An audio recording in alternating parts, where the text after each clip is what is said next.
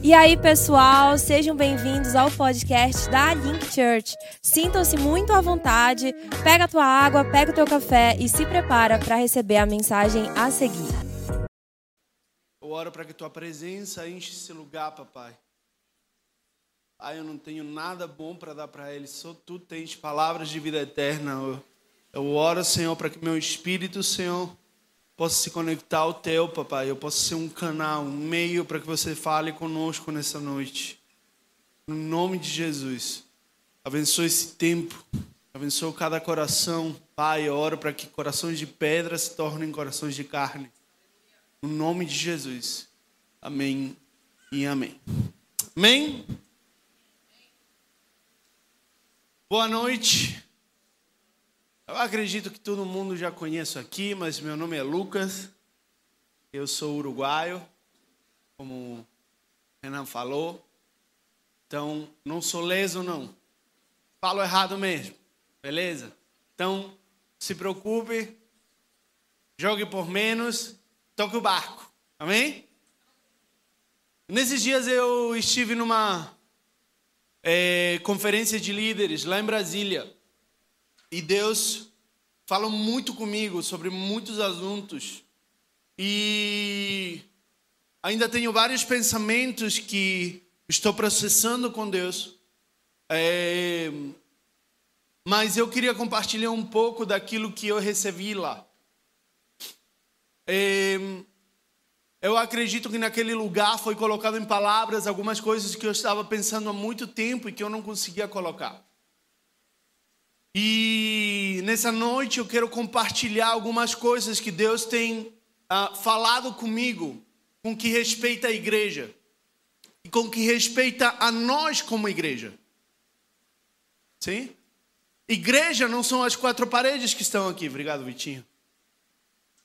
Igreja não são essas quatro paredes que nós temos aqui agora. Isso aqui é um lugar de reunião. Mas a igreja de Deus somos eu e você. Você é a igreja de Deus. Sim? E nós, como igreja, temos passado por um tempo de, eu acredito, de avivamento em questões de expansão, mas ao mesmo tempo, essa expansão tem gerado muitas pessoas de é, caráter e de processos e caminhadas talvez é, imaturas, vamos chamar desse jeito. E eu queria compartilhar com vocês o que significa realmente ser um cristão de fato. Importante nós entendermos que cristão não é aquele que acredita em Jesus. Lucas, como assim? Peraí. Cristão é aquele que acredita em Jesus? É o cara que é evangélico. Eu vou na igreja evangélica. Desde que eu nasci. Sou crente. Sim, sim, você pode ser crente, mas cristão e crente são duas coisas diferentes. Espírita é crente. Ele acredita em Deus. Sim? Católico é crente. Ele acredita em Deus, em Deus. Mas agora cristão, cristão, a palavra cristão, a primeira vez que é nomeada, é nomeada na carta aos Coríntios, sim? E é um termo que vai se referir àqueles, àquelas pessoas que andam como Jesus, ou seja, cristão vai significar pequenos cristos. E com a definição dessa palavra, eu te faço uma pergunta agora: será que você tem sido um pequeno Cristo?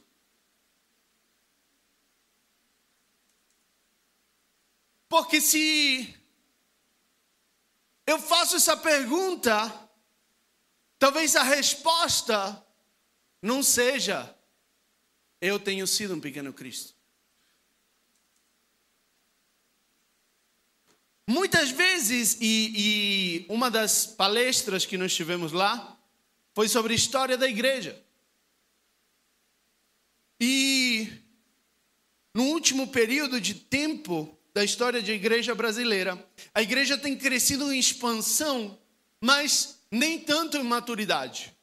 Por quê? Porque quando nós caminhamos com Jesus, sim, quando nós caminhamos como igreja, nem sempre, sim, vamos ter Jesus como centro das nossas vidas. E sim nós mesmos.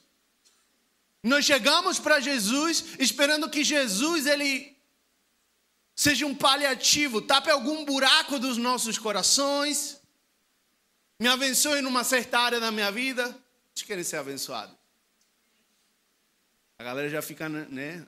Será que eu falo amém? Eu quero.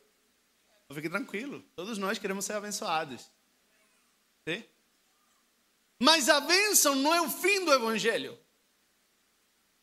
Deus ele não te chama para viver uma vida, sim, nesse mundo somente. Mas Deus ele te chama para viver uma vida eterna a partir de hoje. A eternidade e, e, e, o reino de Deus não simplesmente é acessado a partir de que você morre. Mas o reino de Deus pode ser acessado a partir desde o momento que eu me torno um discípulo de Cristo. Por quê? Porque quando eu me torno um discípulo de Cristo, então Jesus passa a morar em mim, o Espírito Santo começa a morar em mim. E com o Espírito Santo morando em mim, eu me torno morada de Deus.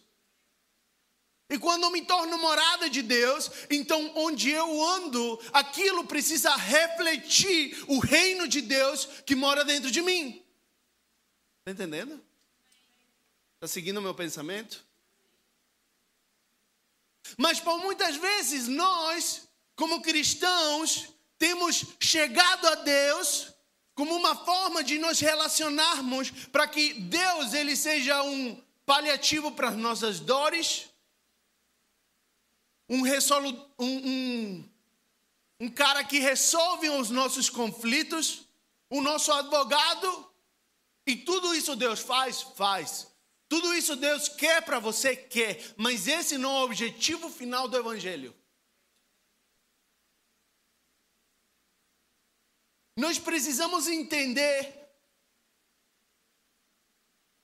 que para nós continuar avançando, nós precisamos sair de uma posição na qual Deus ele precisa fazer por mim e me colocar numa posição de eu ser um cooperador do reino de Deus. E quando eu me torno um cooperador do reino de Deus, é então que eu entendo que quando eu chego diante de Deus e quando eu, eu me torno um discípulo de Jesus, não simplesmente de uma igreja, não simplesmente de uma placa, mas um discípulo de Jesus, sim, é então que eu tenho uma responsabilidade não com uma igreja somente, mas com o reino de Deus que mora dentro de mim. Está me entendendo até agora? Sim? E quando eu entendo que eu tenho uma responsabilidade, então eu preciso começar a avançar nos meus processos pessoais, nos meus processos nos quais Deus me insere. E hoje eu quero falar um pouquinho sobre os processos de Deus. Hoje o título da pregação é Progresso no processo. Por muito tempo, nós vivemos o Evangelho onde nós éramos inseridos em processos por Deus, mas essa, essa falta de visão, essa falta de sonhos dados por Deus, de chegar a uma meta de expandir o evangelho, de uma falta de responsabilidade com o reino de Deus, então nós fomos nos perdendo no meio do caminho. E então nós paramos de quê? De progressar. Progredir, perdão. Vocês entenderam. Eu sei que vocês entenderam.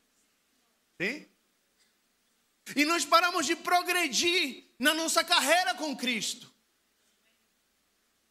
Hoje eu quero centrar minha pregação na história quizás que mais vai refletir nossa caminhada com Deus. num período de tempo dentro da Bíblia que mais vai falar sobre os nossos processos com Deus. Hoje eu quero falar sobre o povo de Israel. Todos nós sabemos a história. O povo de Israel, ele. José. José, ele vai eh, se tornar governador do Egito. E toda a família vem com ele. Sim? E eles começam a crescer no Egito. E eles passam 400 anos no Egito. E eles se multiplicam. E chega ao ponto em que eles estão se multiplicando tanto que o faraó vai falar: cara, essa, essa, esse povo está ficando muito grande. Vamos submeter eles, vamos escravizar eles. Sim? E em meio a toda essa confusão aparece um cara que se chama Moisés. E Moisés, ele vai nascer no meio do povo egípcio. Sim? Moisés, ele é colocado numa cestinha. Quantos viram o filme? Eu sei, eu sei que você sabe que eu sei que você viu esse filme. Muito bom. Está na Netflix. Assista. Então,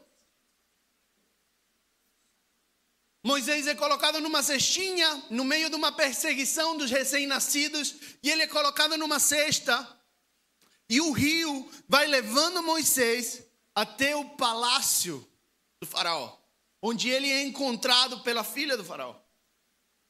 Sim? E Moisés então é criado como um príncipe no meio aos egípcios. Ele é adotado pela filha do faraó e ele começa a ser criado como egípcio, mas em certo ponto da história ele descobre sua origem. Ele mata um egípcio e ele foge para o deserto. Em meio a essa fuga para o deserto, sim? Moisés vai ter um encontro com Jesus. E eu quero que você abra sua Bíblia em Êxodo, capítulo 3, versos 7 ao 10. Se poder colocar aqui. Isso. E a Bíblia vai falar o seguinte: Disse o Senhor: Tenho visto atentamente a aflição do meu povo, que está no Egito, e tenho ouvido o seu clamor por causa dos seus eh, exatores, porque conheci as suas dores, portanto, desci para liberá-los da mão dos egípcios e para fazê-los subir daquela terra. A uma terra boa e larga, a uma terra que mana leite e mel, ao lugar do cananeu, do Eteu, do Amorreu, do Perizeu, do Eveu, do Jebuseu, e agora eis que o clamor dos filhos de Israel é vindo a mim, e também tenho visto a opressão com os que os egípcios os oprimem. Bem agora, pois, e eu te enviarei a Faraó para que tires o meu povo, os filhos de Israel, do Egito. Amém? Nós vamos ver um grande paralelismo com nossas vidas e a vida do povo de Israel. Moisés, ele vai fazer uma grande é, alegoria ou referência a Jesus, ou como Jesus é para nós.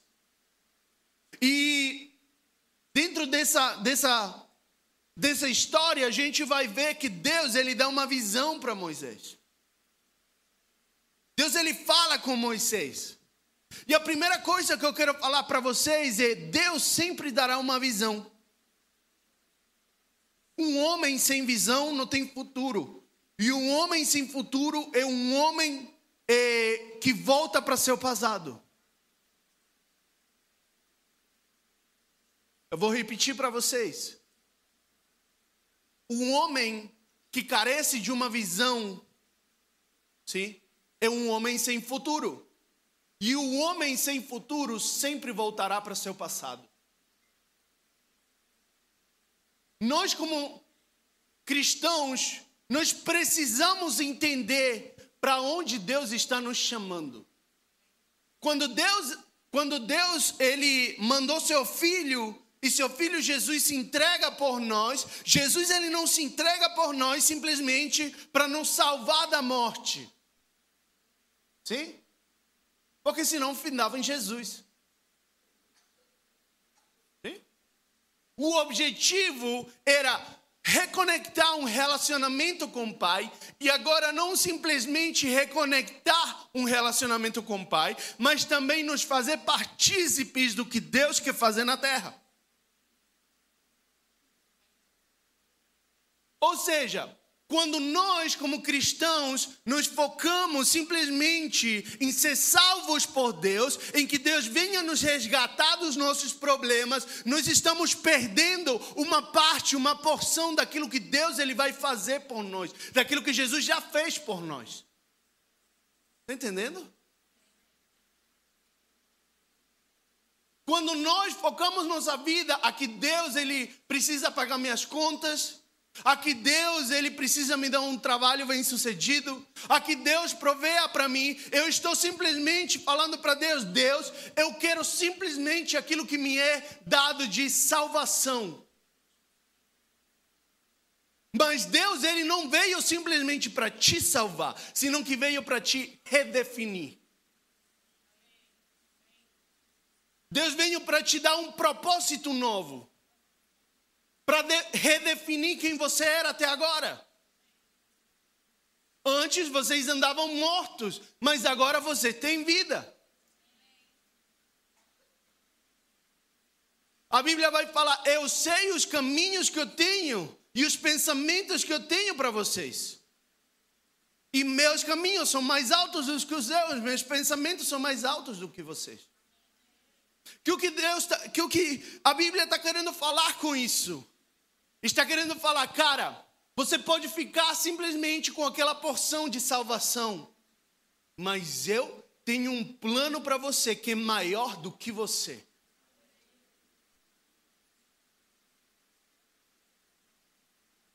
Sabe qual é o X da questão?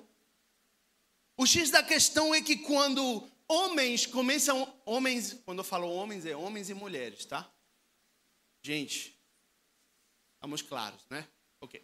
Sim? Quando homens e mulheres de Deus, eles são alinhados não simplesmente a viver uma vida de salvação, mas viver sim uma vida agora de propósito, essas pessoas são capazes de mudar o mundo.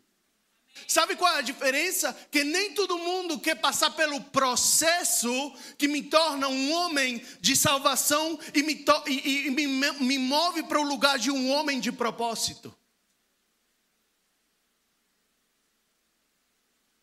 Porque para eu sair do lugar de escravidão, para um lugar onde eu conquisto a terra prometida, existe um processo e um deserto no meio. Raciocine comigo. Vamos de novo, voltemos para o povo de Israel. O povo de Israel ele vai ser liberado por Faraó. Mas desde que Deus libera o povo das mãos de Faraó, até eles se tornarem conquistadores da terra prometida, vão passar 40 anos no deserto.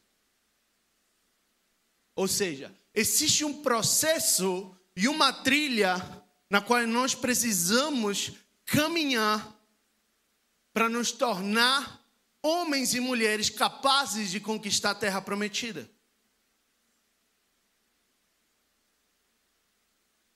Quantos aqui tem uma palavra de Deus?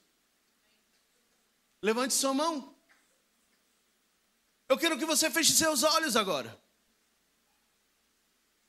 Espírito Santo, eu oro para que eles tenham uma visão clara daquilo que você chamou eles para ser. Espírito Santo, eu declaro que nesse lugar tem homens e mulheres de visão. Homens e mulheres que sonham. Não simplesmente com um cargo dentro de uma igreja. O Senhor não morreu simplesmente por isso. Eu declaro que aqui tem homens e mulheres que estão sendo destinados, comissionados para influenciar cidades. influenciar empresas, gerar recursos, serem prósperos. No nome de Jesus. No nome de Jesus, amém.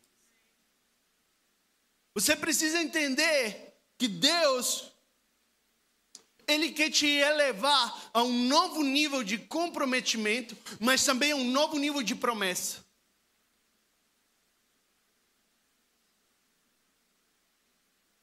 Quando Jesus promete para Moisés, ele dá visão para Moisés, ele vai falar: Eu ouvi o clamor do meu povo. Muitas vezes nós estamos clamando. E nós oramos e nós pedimos para Deus algumas coisas. E Deus escuta as nossas orações, mas Deus ele não está preocupado simplesmente para te tirar de uma situação de aperto, mas também para te dar um destino novo. E ele vai falar: eu vou libertar meu povo. E eu não vou simplesmente libertar o povo, mas também eu vou levar eles para uma terra que flui leite meu. Está me entendendo até aqui? Está seguindo o meu pensamento? Amém? Mas eu quero entrar com vocês agora no que o deserto significa. Por muito tempo, nós estigmatizamos o deserto como um lugar onde é difícil, é puxado, e parece que Deus não está lá. Como tu tá? Estou passando por um deserto. Sim ou não? Mas eu quero ressignificar com você o deserto. Todo processo vai te levar para o deserto. Em alguma área da sua vida. O deserto é um lugar de adoração a Deus. Quando Moisés ele chega diante de Faraó e fala: a primeira coisa que Deus fala para Faraó não é liberta meu povo, porque eu vou levar eles para um lugar onde é, flui leite e mel. Moisés e Arão vão falar o seguinte para Faraó: liberta meu povo, para que nós vamos e adoremos no deserto.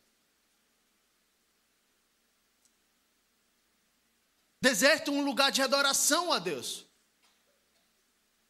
Mas adoração não se trata sobre você levantar um cântico, mas se trata sobre um estilo de vida, e é isso que Deus vai começar a mudar no povo de Israel. E é esse estilo de vida que Deus quer colocar em você.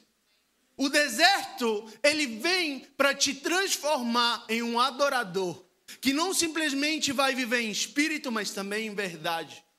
Ou seja, a tua vida vai começar a refletir adoração para Deus. Isso que nós fazemos de levantar a mão não é o foco da adoração. Cantar uma música não é o fim da adoração. Adoração vai falar de uma vida entregue para Deus. Adoração vai falar de um é, um reset de quem nós somos. Um reset de uma pessoa que se movia de uma forma e agora ela passa por um processo de transformação para que sua vida agora, agora adore a Deus de uma forma diferente. E quem mentia já não mente mais. E quem roubava já não rouba mais. É no deserto que Deus, ele tatua a lei nos nossos corações. É no meio do processo que nós somos moldados à imagem e semelhança de Deus. É onde nós renunciamos e morremos para o velho homem e nos transformamos em aquelas pessoas que Deus ele procura para habitar.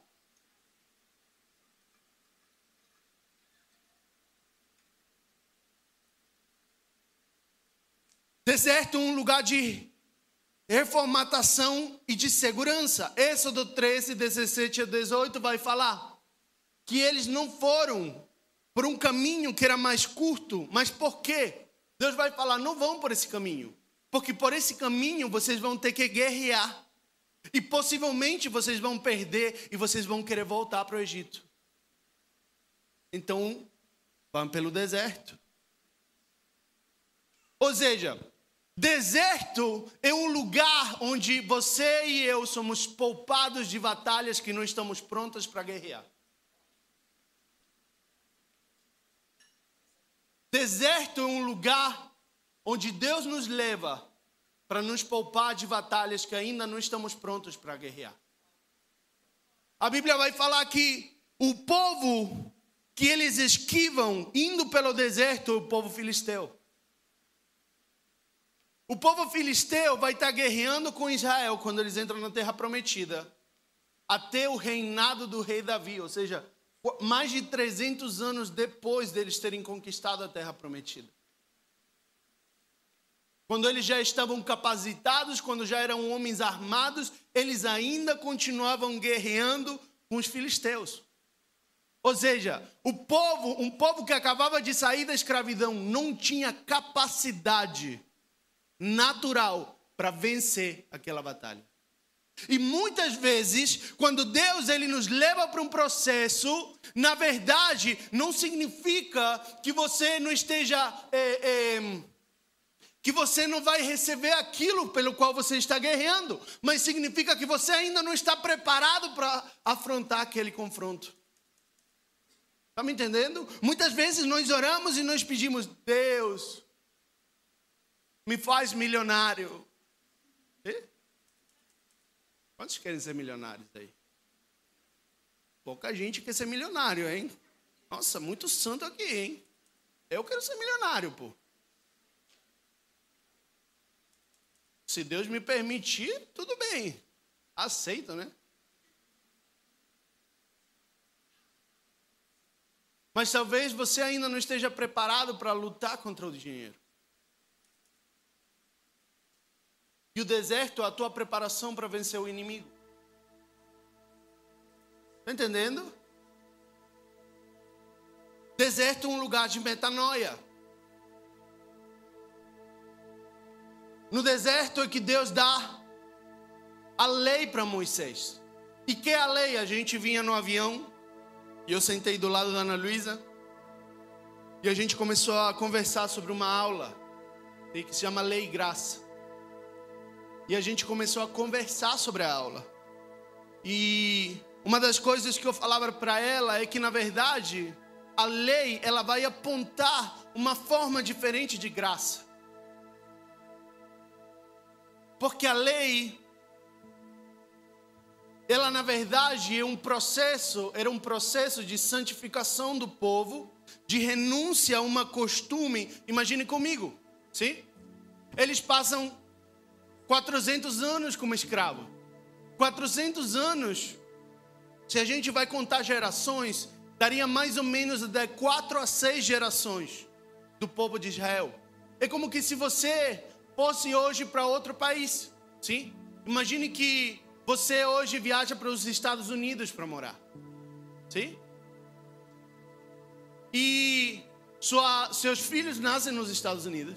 Os filhos dos seus filhos nascem nos Estados Unidos. Assim até a quarta ou sexta geração. Eu te faço uma pergunta: essa geração vai ter a cultura brasileira ou vai ter uma cultura americana? Estão aqui?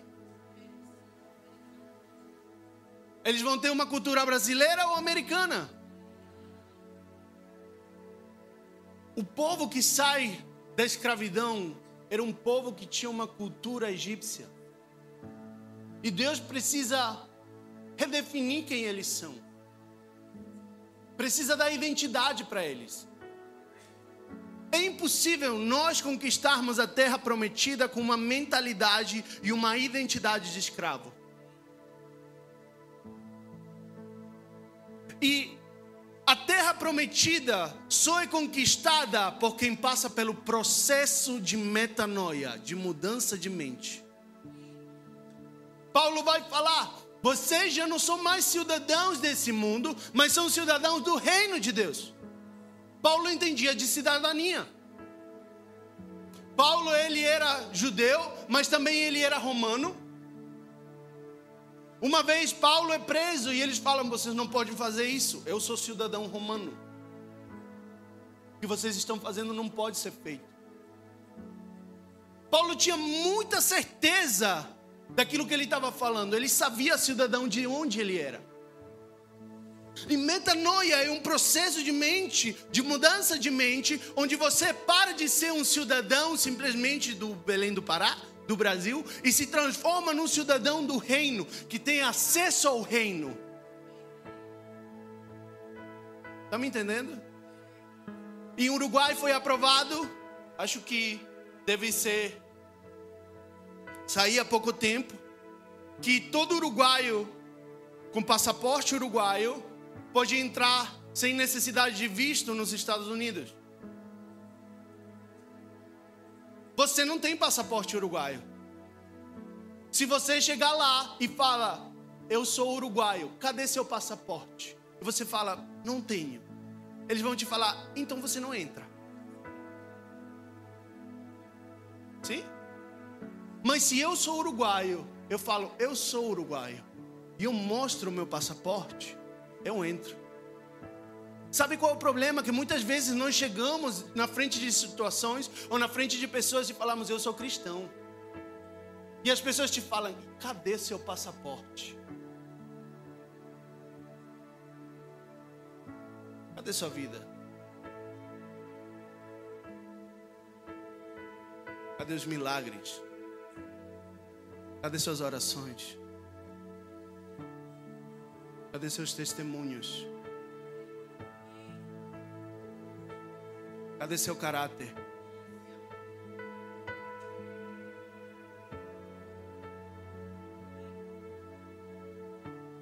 Esqueci em casa. Você não é cristão.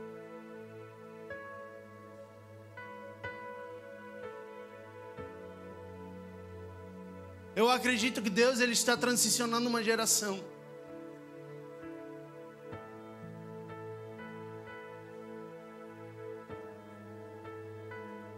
Deserto é um lugar de morada para a presença. É no deserto que Deus dá o padrão do tabernáculo. O tabernáculo ele representa o lugar de habitação de Deus. É impossível nós fazermos habitar Deus dentro de nós e no nosso meio se nós passarmos pelo processo.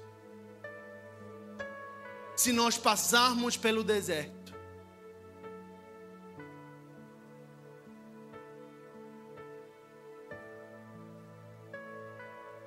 O problema é que no mundo tão imediatista, a gente quer que Deus, a gente receba uma oração, de repente eu começo a pegar fogo e já sou o cara do, da igreja, pô. E não funciona assim. Deus ele vai te levar por processos. Gente, eu acho que eu vou estourar o tempo, tá? Um pouquinho. Eu me lembro a primeira vez que eu cheguei aqui. E eu tinha muita. Uma mentalidade muito diferente. E eu me achava, mas ao mesmo tempo dentro de mim eu lutava com muitas coisas de alguém que não merecia nada.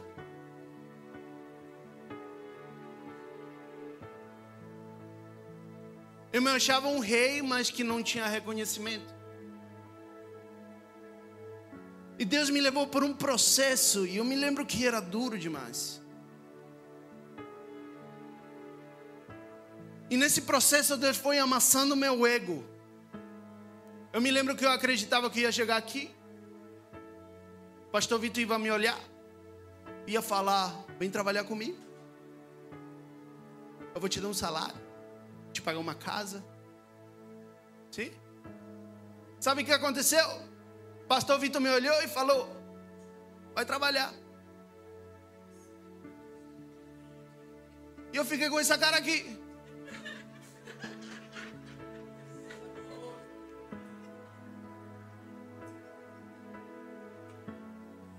E eu me lembro que eu ia trabalhar e às vezes eu ia chorando trabalhar.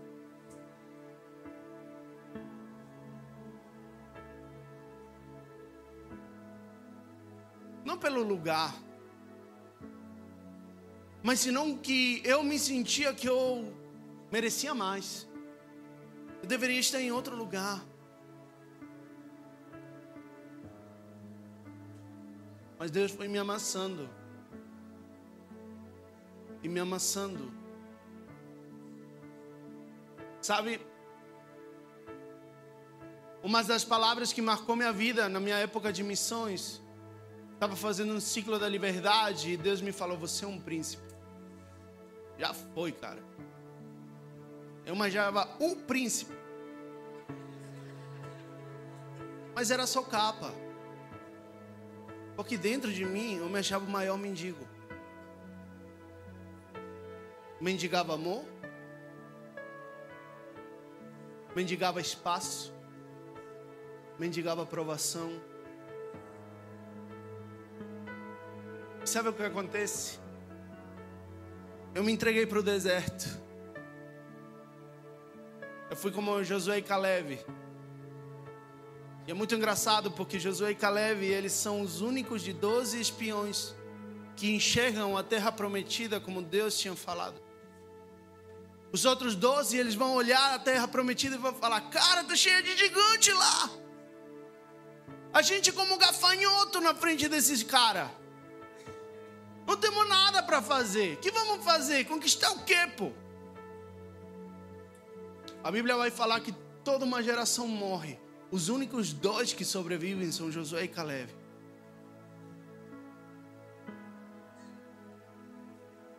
E eu me entreguei para o processo. E eu falei, não mais mendigar. Deus primeiro precisava tratar meu coração para um coração de príncipe, que entende a filiação, mais de mendigo. Porque o que te torna herdeiro não é como você se vê, não é como você fala, não é como você prega, não é teu dom, é teu coração. E aconteceu algo muito engraçado e eu vou compartilhar com vocês. Nesses dias eu a gente estava indo para essa conferência. Uma conferência muito importante. Uma galera muito importante que eu admiro muito. E a gente conhece o pastor de lá. E um dia eu acordo, já comecei errado, eu comecei comprando a passagem errada. Eu tinha que comprar uma passagem para 5 da manhã, eu comprei uma passagem para 5 da tarde. Ou seja, eu já tinha perdido metade do evento. E ainda eu acordo um dia e eu vejo sold out. O Lucas tinha esquecido de comprar o ingresso. Falei, oh Deus do céu.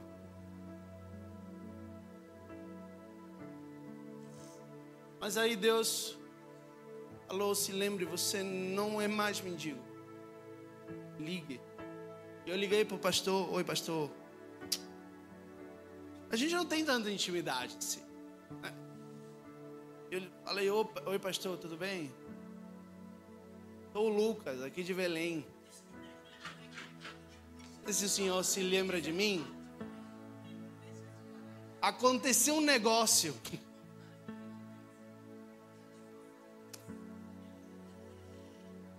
Eu esqueci de comprar o ingresso. Falou: Lucas, sem problema, vem aqui e me manda teus dados e eu vou te inscrever. Falei, amém. Mandei meus dados. Supostamente tinha que chegar um e-mail para mim que nunca chegou. Sexta-feira de manhã, umas horas antes de eu voar, eu olho para meu e-mail, ainda nada do negócio. Falei, pô, já era, o pastor esqueceu de mim. Era muito grande, tinha talvez umas mil pessoas lá. 1.200 pessoas. Ou seja, do tamanho da nossa conferência. Mais ou menos. Eu falei, o cara esqueceu de mim, o evento está começando, ele não vai responder nem a pau. Mais uma vez eu mandei uma mensagem para ele, oi pastor, até agora não chegou nada no meu e-mail, mas se o Senhor tiver alguma coisa e algum tempinho para me responder, por favor, eu estou decolando aqui.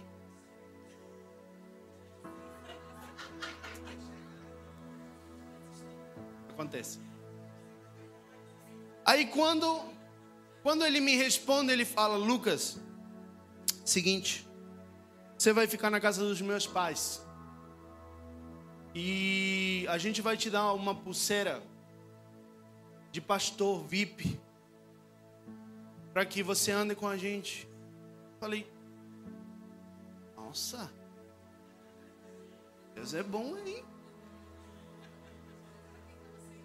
Para quem estava sem ingresso, de repente, sem lugar para ficar.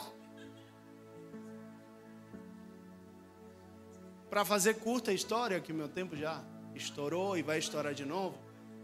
É, eu passei três dias, um dia lá, um dia e meio, sim, onde eu não simplesmente fui para o evento, mas Deus, como? Não sei. Consigo explicar? Não consigo. Mas Ele me permitiu sentar com pessoas que eu nunca nem imaginei que eu iria sentar na minha vida.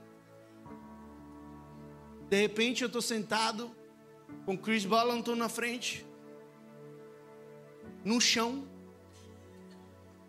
com todo White do meu lado, e eles estão batendo papo, e eu estou aqui, e eu só consigo falar com Deus e falar: Obrigado, Jesus, obrigado, Jesus.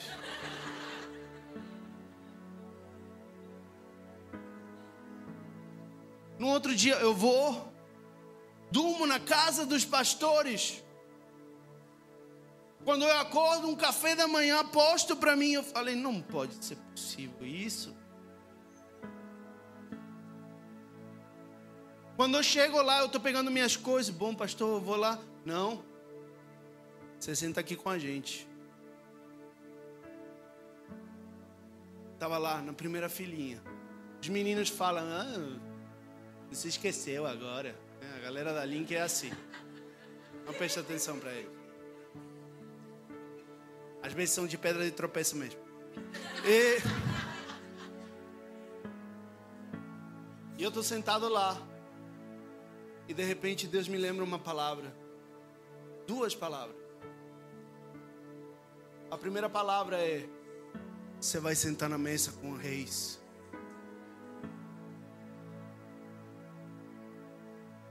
E a segunda palavra eu tive numa conferência alguns tempos atrás, onde Deus ele me fazia ir cada vez mais para frente. Eu não estava querendo ir para frente na ministração, não, não tinha falado tanto comigo assim. Mas Deus me falou: Eu quero que você vá para frente. E eu fui, e Deus ia me mostrando como espaço entre as pessoas. Tipo assim, estavam todos apinhados na frente, mas tinha como espaços onde faltavam pessoas. E eu fui ocupando esses espaços, e Deus me levava para ocupar esses espaços, até que eu abri os olhos, e quando eu abri os olhos, eu estava na frente do púlpito. E ele me falava: Eu estou abrindo espaços, e você vai ficar na frente da minha presença. Eu abro espaço entre as pessoas que eu estou te querendo falar com isso? Enquanto eu achei que era pela minha força, parecia que tudo dava errado. Mas quando me joguei no meio do processo, eu fui moldado por Deus. E não estou te falando que isso é fácil, eu sou moldado todos os dias por Deus. mas tem honra no processo. Existe honra no progresso do processo.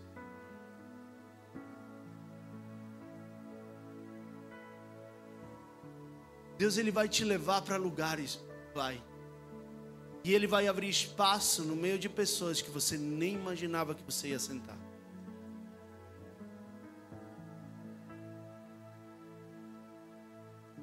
No outro dia a gente vai num restaurante tudo chique. Eu falo, pastor, eu, eu queria saber do almoço, porque eu, eu vou lá com, com o pastor Vitor e o, o, meu sogro para almoçar. Não, você vai almoçar comigo. E quando eu chego lá, eu sinto na mesa. E literalmente estava a família pastoral os preletores, dois ou três discípulos e eu sentadinho. E eu tô com essa cara aqui, falando misericórdia. Eu vou deixar todo o meu dinheiro aqui, mas obrigado Jesus porque eu tô aqui.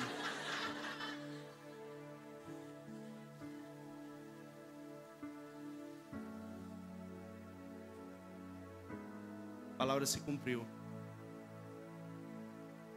Sentei na mesa com reis. Não reis com coroa, mas reis no céu. Sabe, não falei duas palavras com ele porque eu não conseguia falar. Mas eu falei, Deus, me torna uma esponja agora. E eu fiquei lá orelhando todas as conversas vindo tudo o que estava acontecendo. E eu falei, Deus, eu quero aprender, porque eu quero entrar num processo novo. Quando você passa pelo processo, você chega na terra prometida, você bebe a leite e o mel. Então você fala para Deus: Deus, isso é bom.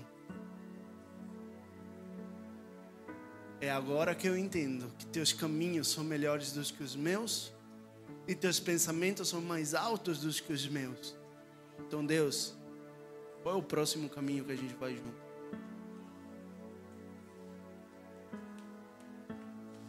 Talvez para ti o sonho que Deus colocou em ti não cabe dentro de quem você é. Mas hoje eu estou aqui para fazer acordar os teus sonhos, para trazer a vida aos teus sonhos de novo. Te falar que Deus ele vai te levar da mão no deserto e ele vai te moldar, mas no final do caminho você conquista a terra prometida. Sabe que é o engraçado e vou fechar com isso dessa história? Josué e Caleb entram na terra prometida e começam a conquista. Em nenhum momento da conquista de Israel a Bíblia vai falar sobre gigantes.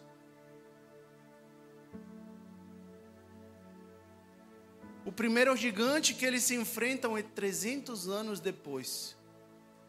E ele é morto por um garoto de 15 anos, com uma pedra.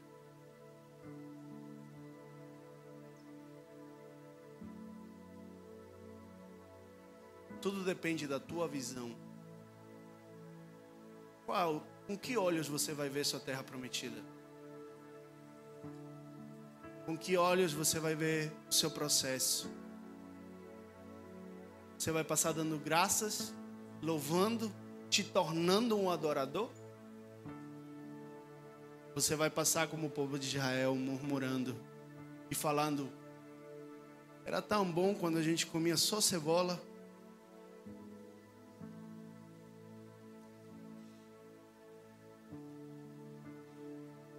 Coloque em pé, eu quero orar por você.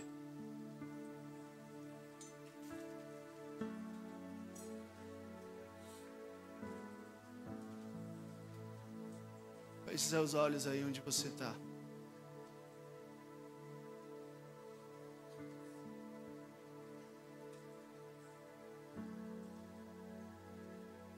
Espírito Santo de Deus, enche esse lugar. Enche esse lugar. Enche esse lugar. Enche esse lugar.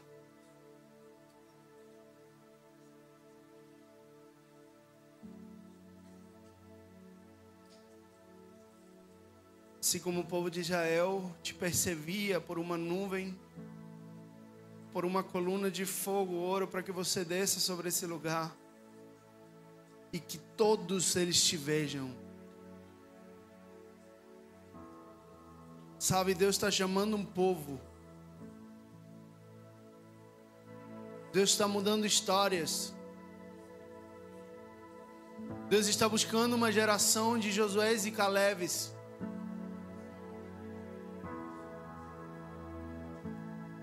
Pessoas que vão olhar para a terra prometida e não vão ter medo.